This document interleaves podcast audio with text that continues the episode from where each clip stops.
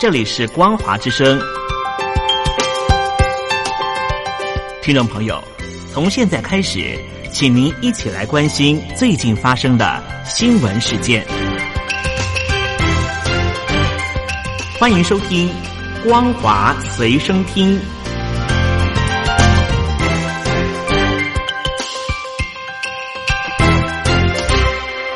各位亲爱的朋友，您好，欢迎您收听今天的光华随身听，我是佑佳。在今天的新闻，首先依旧我们来关切的是有关于这波的新型冠状病毒的疫情。在新型冠状病毒疫情的冲击之下，大陆虽然宣称多个省份呢已经复工达九成，但是呢，这个统计呢却不含中小企业。根据中共的工信部官员表示，中小企业复工率呢确实不到三成，复工复产还面临到五难。中共工业和信息化部呢总工程师田玉龙他就告诉我们说，这五个难包括了什么呢？包括了复工难、用工难、产业链配套难以及资金支撑难、订单交付难。我们首先来看一下这个复工难。地方政府呢为了要防疫，要求大量的审批证明资料等等，对于企业带来了阻碍。用工难的部分呢，就是人员流动，因为疫情仍然不畅通。产业配套困难的部分呢，是我们看到产业链上面的上下游各环节没有同步的复工，再加上资金压力大，订单交付更难，没有办法及时的生产，还要承担违约的风险。所以呢，我们根据相关的报道，中共官方声称总体开工逐步的回升，但是呢，中小企业实际上面开工率不到三成，显示中国大陆的中小企业当前严峻的经营情况。那么，在受访的多数中小企业预期呢，所有的工人要到三月才能够大致回到工作的岗位，全面恢复生产呢，则是要到四月份。预期呢，产品的销售需要更多时间才能够恢复正常。好，我们看到了大陆对于这次监控已经呢可以说是无孔不入了。随着新型冠状病毒的疫情爆发，专家呢也认为说，这给予中共扩大使用监视技术的合理性。估计呢，在疫情受控之后呢，监视设备呢也不会撤销。而根据相关的报道，中共除了使用脸部识别进行追踪，还利用基于现有的技术新的方法，特别呢推出了发布影片的相关。显示，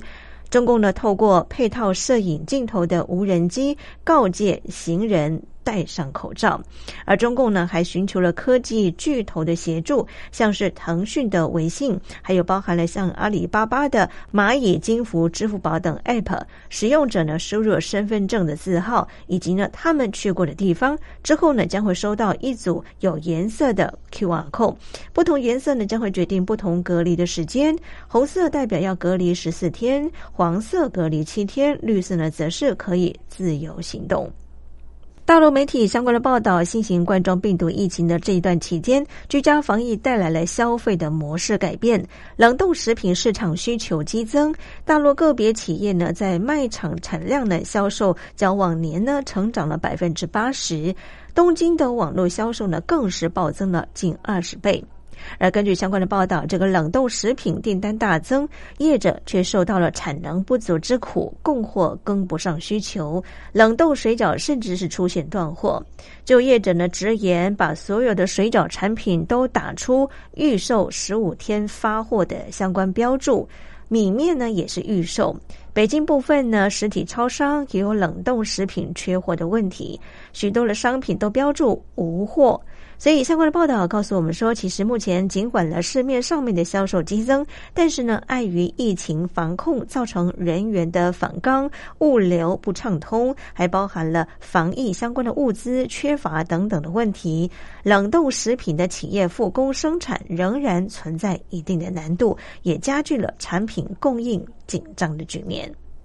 我们看到新型冠状病毒不断的出现病毒检测呈现假阴性的确诊病例，像是在四川省的重庆市九龙坡区一名酒店的女性洗碗工，连续八次进行病毒的检测都显示为阴性，十六号被确诊为疑似是病例。直到二十四号呢，才依照临床症状及实验性检测结果确诊。地方当局呢，已经对于追踪到的密切接触者要求规范处置，并且进行病毒的检测。目前呢，都已经呈现阴性的反应。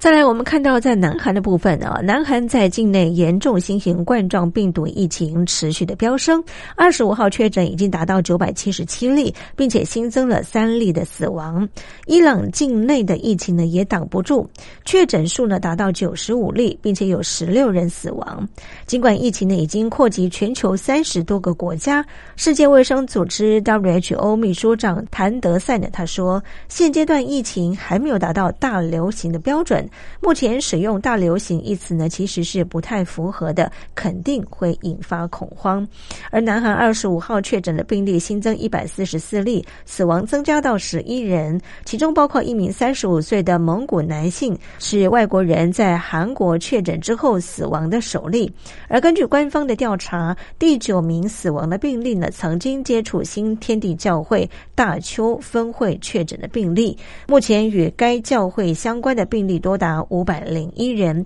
超过确诊总数的一半。疫情呢最严重的大邱地区人心惶惶，出现抢购口罩的排队人龙，连超市 eMart 大邱分店呢，短短两个小时呢就出售了四十八万片的口罩。伊朗境内疫情持续的增温，使得土耳其、伊拉克、亚美尼亚及巴基斯坦等邻国呢纷纷的封锁边境或者是加强管控工作。目前呢仍然是维持伊朗航线的国。国际航空公司只剩下阿联酋航空与卡达航空，科威特呢则是新增三例，都是从伊拉克返国的公民。而针对于蔓延三十多国的武汉新型冠状病毒，世界卫生组织秘书长谭德赛二十四号呢也表示，疫情目前还没有达到大流行的规模。欧盟卫生安全委员会呢也呼吁 WHO 说法，表示呢目前并没有实施边境管控的必要，但是呢坦诚情势可能会恶化。大流行被定义为一种新型冠状病毒的全球流行。上一次报告流行的是在二零零九年的 H1N1 的流感。而另外，我们看到了这波新型冠状病毒影响的层面扩大。美国海军第七舰队二十四号呢也表示，已经开始对所有进入单位、设施、船舰与飞机人员进行筛检，并且呢拟定计划，以便必要的时候提供隔离或者是支持照护。此外呢，美韩也考虑要缩减联合演习的规模。而随着亚洲疫情的日渐扩增，驻防印太地区的美军可以说是严阵以。但丝毫不敢大意。回到台湾，我们看到昨天呢是高中小以下学校开学的日子，全国四百多万的学生结束史上最长的寒假，校园全面防疫大作战成为各县市重要的课题。除了入校量测体温、酒精消毒，每位家长与学生几乎呢都戴着口罩到学校。多个县市呢停办开学典礼，改为教室的视讯开学，一则避免群聚感染，再则宣导卫生教育的工作。每天课后教室内外消毒也不放过，希望能够提供安全的学习环境，让师生放心。而另外，因应这波的新型冠状病毒，许多的展览活动呢都因此暂停。因应这波新型冠状病毒，国立故宫博物院呢也推出线上展览的活动，会整院内丰沛的线上资源，也在 Google 相关的平台扩充两百多件的珍藏精选文物的高解析度的影像，展示龙藏经、汉宫春晓等文物，全球呢都可以线上赏析，让国人可以在家悠游。博物馆。因应这波新型冠状病毒的疫情，在台湾的立法院朝野党团合作，昨天的三读通过了新型冠状病毒的防治及纾困振兴的特别条例，并且由蔡英文总统正式的签署完成条例。同时呢，国防部长严德发呢连日两天呢，先后前往了陆军等相关的部队等做一些的参观指示，听取防疫简报及执行做法，对各单位在短期之内依照防疫政策逐步完成会诊。表示嘉许。以上就是为听众朋友整理的两岸相关新闻，感谢您的收听，祝福您，我们下次见。